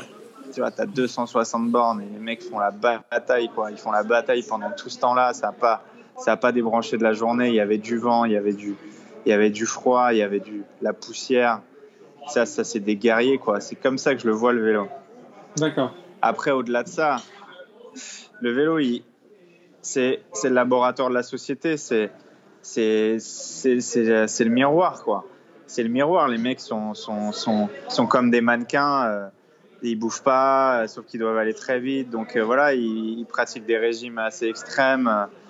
C'est c'est- c'est le, le vélo d'aujourd'hui. C'est des mecs, euh, c'est des mecs hyper maigres qui doivent être hyper forts et qui ont des sponsors qui sont solides derrière, donc avec une pression qui est qui est monumentale, hein, qui est, il y a de plus en plus d'argent aussi dans le vélo, donc plus de pression, tu as des, t'as des sponsors à qui tu as des comptes à rendre. Et, et voilà, mais c'est c'est ouais, c'est- c'est c'est le miroir de notre société, hein, avec, euh, avec des choses, euh, des choses que tu as envie de faire. Tu rêves d'être coureur professionnel et puis, et puis c'est t'es- t'es dans, une aventure euh, qui, est, qui est la tienne, mais qui est quand même assez barriérée. Quoi. Tu vois, tu vis un truc au quotidien qui est collectif, mais qui est quand même assez individuel, hein, le sport. euh, Mmh, ouais. le, le, ah, le cyclisme, t'es es quand même face à toi-même. Hein. Quand tu es sur le bike, euh, même si tu as 5 coéquipiers. euh, Oui, c'est toi qui pédales. Oui. Ouais. Ah, c'est toi qui es sur le bike. Hein. Quand tu es Ouais. moins fort, euh, on n'appelle pas un autre joueur pour rentrer sur le terrain. Quoi. Ça. Donc, euh, euh, le vélo, il est dur. Quoi. Il sera toujours aussi dur. Après, les techniques d'entraînement, on va dire anglo-saxonnes, sont de plus en plus euh, à la mode. Du coup, euh, les mecs deviennent de plus en plus pointus sur tout, sur la bouffe, sur l'entraînement, sur euh, tout. Quoi sur les prises de parole dans les médias. Du coup, euh, c'est parfois un peu aseptisé. Et les courses aussi sont parfois un peu aseptisées parce que euh, les mecs sont aussi de plus en plus forts et les équipes sont de plus en plus fortes. Du coup, voilà. Mais, Mhm. mais ça reste beau le vélo, tu vois. Je suis toujours passionné de bike et puis, puis je, je- je regarderai certainement toujours le vélo, même si, même si le tour, euh, des fois, on se fait chier, quoi. Mais Ouais, et Mais, donc euh, toi, toi, aujourd'hui, le, ton, le rapport avec le cyclisme pro, c'est juste euh, euh, regarder à la télé. Non, tu vois, là, pendant Rêve d'Himalaya, pendant, pendant Rêve d'Himalaya, j'ai eu des, des retours de mecs comme Arnaud Demar, qui était mes coéquipiers euh, quand j'étais chez, chez les amateurs, ouais. comme Adrien Petit. Là, au bout de trois jours, même pas, même pas, il y a Jérémy Roy, un, un coureur qui, qui était encore il y a un an à la Française des Jeux. Il m'envoie un message, il me dit, mec, putain, si, si j'avais su, tu passes par tour et tout, euh, putain, j'aurais fait un bout avec toi, quoi. Et après, j'ai plein de coureurs et plein de journalistes spécialistes du cyclisme qui m'ont ajouté sur Twitter, qui m'ont ajouté sur Mhm. Instagram, qui ont commencé à suivre et qui se sont dit mais bordel, il fait 300 bornes par jour. Ouais, Mm. ouais, ouais. Ils se rendent compte, eux, ils connaissent, donc ils se rendent compte de, Bah, de ce que c'est. ouais, tour, Tour de France, euh, voilà, 3600 bornes ou voilà, 4002 max. euh, et moi, j'ai fait 5006 en 20 jours. Le Tour de. France, euh, bah, ça fait 3 semaines, euh, 21, 21 c'est jours ça, en gros. Ouais. euh, Mhm. Et voilà, ils disent 300 bornes. Bon, évidemment que je vais moins vite et je dors moins et j'ai moins de massage, etc. Mais, mais ils se sont dit, hein, peut-être à un moment donné, euh, respect, quoi. Ça. respect, ouais. gars, quoi. Parce qu'en plus, tu essaies de transmettre en instantané, tu partages avec le monde entier, et puis, et puis voilà, quoi. Mais, mais il faut le faire, quoi. Et je pense que j'ai eu quelques retours, quelques messages assez cool de, de- de coureurs ou d'anciens coureurs qui m'ont dit bravo, Ouais, bravo plaisir. champion, ouais. quoi. Ouais, j'ai eu, pas- j'ai eu Pascal Hervé aussi. Bon, j'ai eu d'autres coureurs euh, un peu qui ont gagné des maillots, hein, des maillots de leader sur des Tours de France, euh, Tours d'Espagne, Tours d'Italie, qui m'ont envoyé des trucs. Ça, ça, ça- ouais, ça, ça a fout les plaisir. frissons, mais j'étais dans mon projet, du coup, euh, j'ai dit bah ouais, merci, super. mais, Ouais, tu sais, ouais, tu sais même tu pas sais pas quoi dire. forcément quoi. dire. Et, euh, Ouais. et qu'est-ce que tu réponds à tous les gens qui te disent que t'es un ouf? Bah, je sais pas, je suis, ouais, je suis un ouf un peu, mais je suis pas forcément un ouf parce que, parce que je suis habité par des idées qui sont certainement plus grandes que moi, des valeurs aussi qui, qui me dépassent forcément parce que quand, quand tu dis que tu parles de réchauffement climatique en faisant du vélo, bah, il y en a qui, qui trouvent ça tiré par les cheveux, mais, mais moi je trouve qu'il n'y a rien de plus beau pour un mec de s'exposer à des, à des températures, à des climats ou sur des territoires qui sont totalement hostiles et, et compliqués à gérer, mais mais c'est bien d'être un ouf, quoi. C'est bien d'être un ouf, euh, tu vois. J'ai parlé en verlan euh, toute ma jeunesse, hein, jusqu'à jusqu'à 16 ans ou 17 ans. euh, bah, j'étais déjà un ouf, quoi. J'étais déjà un barjo. euh, je faisais des, je faisais des trucs pas possibles qui, qui, qui aussi me dépassaient, mais là, là, ça a du sens, quoi. Ça a du sens. Et puis, euh, et puis être un ouf aujourd'hui, c'est être un peu à contre-courant et essayer de transmettre des choses ou de faire des choses qui sont qui sont un peu barjots et différentes, mais, mais qui donnent du sens à sa vie et à la, à la vie d'autres personnes. Voilà. Très C'est ça, bien, être un ouf. très, très bien résumé. Et si tu, si tu devais aujourd'hui rencontrer Steven Le Yarrick, qu'est-ce que tu lui dirais? Et ben, je lui dirais de continuer à être un ouf. Je lui dirais de continuer à être, euh, à être ce qu'il est et à tout donner, quoi, à donner le maximum et à, et à rien, jamais rien lâcher, quoi, parce que, parce que je lui dirais qu'on est qu'au début, mec. On est qu'au début de, de ce dont on a rêvé quand on était môme et, et de rien lâcher, quoi. Tu vois, de jamais rien lâcher parce que. Ouais, yes. parce que tu auras toujours des, des gens qui vont te contredire, qui vont te, te trouver nul, des gens qui vont te trouver exceptionnel. Tu auras toujours des, des moments dans la vie où tu auras des hauts, des bas, mais dans la vie, il faut jamais rien lâcher et, et toujours tenter d'être le meilleur de soi-même et, et être bienveillant avec les gens et, do- et donner quoi, donner un max quoi. Et qu'est-ce que, est-ce que euh, tu échangerais ta vie maintenant avec un Steven euh, qui aurait gagné trois fois le Tour de France? Euh, trois fois le Tour de France. Non, trois fois c'est nul. Si je gagnais sept fois le Tour de France, peut-être que j'échangerais. Non, euh, aujourd'hui, je changerais, changerais pas ma vie parce que, parce que si tout était facile pour moi ou tout était acquis, bah, je me ferais chier. Parce Mhm. qu'aujourd'hui, euh, je, je me mets des difficultés, je me mets des bâtons dans les roues tous les jours parce que, parce qu'il faut le dire, hein, euh, vivre de l'aventure, euh, c'est pas, bah, déjà c'est pas donné à tout le monde évidemment, Mhm. mais c'est vraiment pas facile, justement parce que c'est pas donné à tout le monde. Il y a plein de gens qui m'envoient des messages. Ah mais comment tu fais pour trouver des sponsors? Ah mais comment tu fais pour avoir des médias? Bah je me bats. Mhm. Tu vois, j'étais avec, une amie là alors, euh, on a on a passé euh, une heure une heure avec un diététicien. Bah tu vois là il, est- il est pas il est pas loin de 19-20 heures et on est euh, on est dans un café, on va bosser, on va discuter, on va essayer d'approfondir des trucs et, Mhm. et c'est ça le taf, tu vois, c'est tous les jours se remettre en question, c'est pas prendre son bike et, et partir du troca. euh, Ouais, c'est pas que Putain, ça. va ouais. être, Ouais, ça va être cool, on va s'amuser les copains, quoi, tu vois. Parce que c'est bien de prendre son sac à dos et dire on y va, mais, mais ce que je fais aujourd'hui, ça dépasse le simple cercle de, de euh, je vais m'amuser, quoi. Je vais m'amuser ou je vais prendre, je vais prendre mon pied. Ou, tu vois, aujourd'hui, j'ai envie d'en faire quelque chose, j'ai envie d'en faire mon métier, mais au-delà du métier, c'est un métier passion et c'est un métier transmission. Et pour ça, Mhm. bah, bah, il faut optimiser. Là, c'était un diététicien, ça, c'est un grand chef qui va peut-être suivre euh, ses aventures, qui va me permettre d'avoir des, des aliments qui sont plus légers, qui me permettent de, bah, de survivre dans des territoires hostiles. C'est comment on recycle l'eau sur, sur des territoires où il fait plus de 45 degrés. Et, comment on trouve de l'eau, euh, voilà, comment on trouve de la bouffe en Antarctique, tu vois, c'est c'est plein de trucs hyper compliqués. C'est c'est un espèce de casse-tête. Comment on diffuse des images quand on est dans l'Himalaya, quand on est dans des déserts, quand on est quand on est au bout du monde, en Antarctique, en Arctique, tu vois. Tu vois, c'est régler les casse-têtes. ouais. Mike Horn, il a dit quelque chose au Grand Rex qu'il répète à chaque fois. Il dit, tu sais, il dit, moi, je suis tout le temps dans la merde. La seule chose qui diffère, c'est la profondeur. C'est exactement ça la vie d'un aventurier, c'est c'est gérer gérer des inconnus, gérer des difficultés et bah essayer de ouais, essayer d'en transmettre le meilleur pour euh, pour faire rêver des gens et puis leur leur, leur donner envie de d'y aller quoi, de partir à l'aventure Mhm. eux aussi. Il était comment le Steven à 10 ans? Bah, il chialait tout le temps. il chialait tout le temps et il était tout le temps euh, parce qu'il était à la recherche de l'aventure et il avait envie de. Il avait envie d'aventure, il avait envie de- de- d'aller au bout de ses rêves et, et il avait l'impression d'être attaché, quoi. Tu vois, j'étais en Seine-Saint-Denis, j'étais à la Courneuve, j'avais envie d'être, euh, ouais, j'a- j'avais envie de partir, quoi. j'avais envie d'être un adulte, mais à la fois on me disait qu'un adulte c'est dur, mais j'ai toujours eu envie de, de trucs grands, tu vois, de trucs complètement grands et on me disait, non, c'est pas possible. Et si c'est possible, tu vois. Ouais. On m'interdisait tout en fait, tu vois. On me disait que c'était pas possible. Et en fait, aujourd'hui, je dis que tout est possible. Bien sûr, il faut travailler dur, mais, mais il faut s'accrocher, quoi. Tu vois, s'accrocher à ses rêves, parce que j'avais plein de rêves et, et j'avais peur de tout en même temps, tu vois.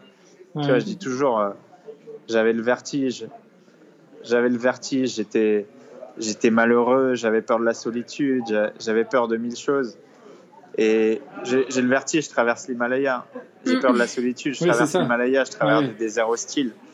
Et, et j'ai peur des serpents, je vais faire le désert de Simpson. Enfin bref, enfin, des, des exemples comme ça, je peux t'en citer 15 ou 20. Mais il faut toujours dépasser sa propre limite, tu vois. Quand tu dépasses cette zone, on appelle ça vulgairement la zone de confort, bah, il y a quelque chose derrière, quoi. Et, euh, et c'est ce que j'essaie de faire tous les jours. Et quand j'étais petit, bah, j'avais peur. J'avais peur de, des autres et j'avais peur. euh, ouais, j'avais beaucoup peur des autres, encore plus de moi-même. Et aujourd'hui, je m'affronte et puis, euh, et puis je vais au bout de, de mes rêves et je les transmets.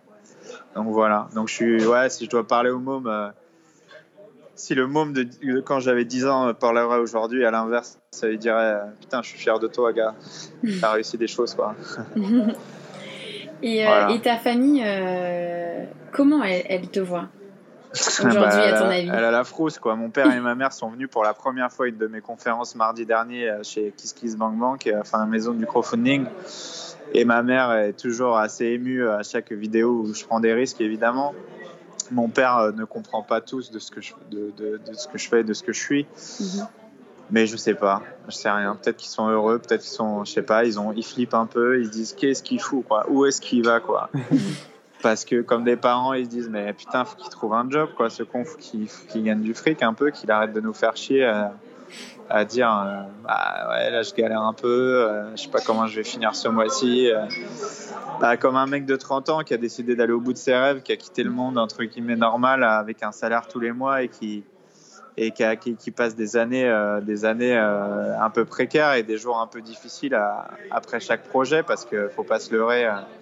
Bah, je mets ma vie là-dedans, tu vois. Du coup, euh, et c'est pas gratuit de de, de, de, de, bah, de, de voyager, mais aussi de transmettre, tu vois, de- d'avoir des caméramans, d'avoir Oui, oui, des systèmes de transmission, etc. C'est pas gratuit. Je m'endette à chaque projet.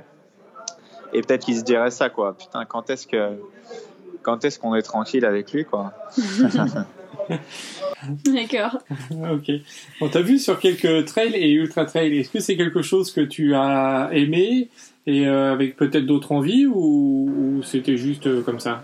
Non, j'adore le trail. J'adore Ouais. le trail, mais tu vois, c'est c'est contraignant euh, physiologiquement. Donc, euh, tu vois, j'ai fait l'UTMB Oman, par exemple, Oui. parce que Ah, pour moi, c'était un, c'était de l'acclimatation. C'était euh, c'était un peu moins de 40 heures où je me dépasse forcément physiologiquement, mais où je teste des cycles de sommeil assez courts, tu vois, de 20 minutes, des, des micro-siestes, où je teste du matos, où je teste plein de choses. C'est mes laboratoires, en fait. Tu vois, Ouais. je pense que je vais participer à la TDS. Euh, peut-être à la Diagonale des Fous, à la même année. Et en fait, c'est mes laboratoires et à la fois, c'est mes- c'est ma récréation, quoi. Tu vois, même si euh, c'est nul de dire ça parce qu'il y a des gens qui vont dire ah, pour qui il se prend, mais en fait, c'est ma récréation parce que je retrouve des gens, je retrouve du monde, euh, je retrouve des gens qui font partie de ce monde de, bah, de l'aventure entre guillemets de, Oui. ou de la ou du dépassement et, et des gens qui me donnent aussi leur vision sur euh, sur ce que je fais sur euh, et puis qui ouais qui m'apprennent quelque chose Euh, parce que j'en j'en chie hein, clairement en trail euh, c'est pas facile non plus de bah, de courir euh, bah, de- même un trail de 40 bornes ça fait mal quoi Mm. et puis ça me permet de m'entraîner de me dépasser et de, et de partager quelque chose avec des gens avec qui je ne partagerais pas forcément sur des projets euh, sur des projets euh, comme les miens quoi Mhm. donc ouais, ça fait partie intégrante de ma préparation, euh, d'une phase d'acclimatation aussi, puis et puis de ouais, de, de, de me dépasser toujours. Dernière question, euh, quelle est euh, la question qu'on ne t'a jamais posée et que tu attends depuis longtemps? Bah j'attends que Mike Horn me propose, euh, hey man, est-ce que tu veux pas faire une aventure avec moi? Ah Bon alors Mike, euh, si tu nous écoutes, euh, ceci est un appel de la part de, de Steven. Ah mais je, je lui ai déjà proposé par intermédiaire de, de sa fille, euh, enfin de Annika. Je lui ai dit en blaguant, ça serait bien qu'on fasse une aventure en vélo tous les deux. Et, et je crois qu'elles lui, elles lui ont déjà proposé, mais ouais, ça me ferait rire d'avoir d'avoir le mec avec euh, avec toute son expérience et puis euh, et puis de croiser avec la mienne, quoi, de croiser avec. Ouais, c'est euh, ça, ce serait énorme. ouais, ouais. Donc voilà, ça serait marrant. D'accord. Ok, bon bah. Tu nous tiendras Ouais. au courant hein, si, euh, si jamais ouais, ça bah, se passe. Vous hein. surtout, hein, si vous appelle. Ouais, ouais, carrément. Ouais. Bah, merci à vous en tous les cas. Ok, alors est-ce que tu as, un dernier mot pour, euh, pour tous ceux qui nous écoutent et euh, euh, qui t'ont euh, qui t'ont découvert un petit peu plus euh, via ce podcast? Continuez de vous dépasser et, et n'écoutez pas les gens qui vous empêchent ou qui vous réduisent à quelque chose que vous n'êtes pas. Et essayez toujours d'aller au bout de vos rêves. Parce que parce que y a que ça qui compte évidemment que c'est bien de rêver. C'est beau de de, de voilà de s'imaginer quelqu'un d'autre ou de rêver euh, par un intermédiaire de quelqu'un. Mais mais je trouve ça encore plus beau de réaliser quoi de se réaliser à travers euh, des projets l'aventure le trail euh, des, même des courses de, de 10 km, aller courir 5 bornes, 10 bornes, 50 bornes, 100 bornes, et, et de toujours, euh, de toujours euh, ouais, se, on peut dire développer, mais se, se réaliser, quoi, se, se réaliser et être fier de soi, quoi, parce que, mais quoi, que enfin, peu importe si c'est de la musique, si c'est de l'art, si c'est si de l'écriture, c'est aller au bout de vos rêves, quoi. Mais mettez ce putain de stylo sur le papier ou prenez vos chaussures et courez, quoi. Mettez un pas derrière l'autre, devant l'autre et, et allez-y, quoi. Ok, très, Parfait. très bien dit. Et d'ailleurs, euh, comment, euh, comment on peut te soutenir hein, si, euh, si ceux qui nous ont écoutés euh, ont été, ont été Bah, sensibilisés ouais. euh, comment, comment on peut te, te soutenir, euh, t'aider? Bah, me suivre sur mes réseaux sociaux et sur, euh, sur Instagram, Steven Le Yarrick, sur, euh, sur Facebook, euh, Steven Le Yarrick, sur, sur mon site internet. Et puis, dès qu'il y a une campagne de crowdfunding, euh, euh, mettre un petit peu la main à la poche, que ça soit 1 euro, 10 euros, 50 euros ou 1000 euros. Non, je prends toutes les aides et puis, et puis vous participez, vous mettez un pas dans, dans, dans, dans mes projets. Et, et du coup, pour moi, vous appartenez à, à quelque chose qui, qui me dépasse. Voilà. Et et, euh, et il y aura des choses qui vont arriver. Là, je suis en train de monter un fonds de dotation pour euh, l'aventure environnementale. J'ai plein de choses qui arrivent et, et j'aurais besoin d'aide, j'aurais besoin de soutien et d'encouragement. Et, et On tout ça, c'est partagera en tout cas, nous, à notre niveau, on essaiera de, de partager, euh, de partager ça. ouais. Et d'ailleurs, euh, tu sais euh, quand tu pars pour euh, ton prochain désert? Non, dès que c'est financé. Euh, D'accord. je, ouais, je suis en train de chercher des financements et dès que c'est financé, euh, ça part quoi. D'accord, ben, euh, on partagera le, le lien euh, dès que, dès que tu, tu lanceras donc, cette, cette campagne euh, euh, Avec plaisir. Et du Ouais. coup, c'est c'est où la prochaine euh, Pour moi, c'est l'Atacama. L'Atacama, Ok. mais après, ça va dépendre aussi de la production télé, ça va dépendre voilà, de ce que exactement je peux en faire. Et, et voilà, mais l'idée serait de faire Atacama Gobi en premier, et puis après, après on voit quoi. Ok. Ok. Bon, bah, bah, Ouais, merci. bah, merci à vous. Ouais, Merci, à hein, vous en deux. tout cas. C'est euh, c'est Ouais. top d'avoir partagé ton expérience. Ouais. Merci, hein, Merci, merci, à, merci encore. à vous, merci pour votre bienveillance. Et ouais, je pense que c'est un beau podcast, c'est bien, hein, c'est un truc de ouf. Merci d'avoir écouté ce dernier podcast avec un nouveau portrait de ouf. Si cet épisode vous a plu, n'hésitez pas à nous laisser des petits commentaires et des petites étoiles, 5 de préférence. On vous dit à très bientôt pour un nouvel épisode de Podcast de ouf.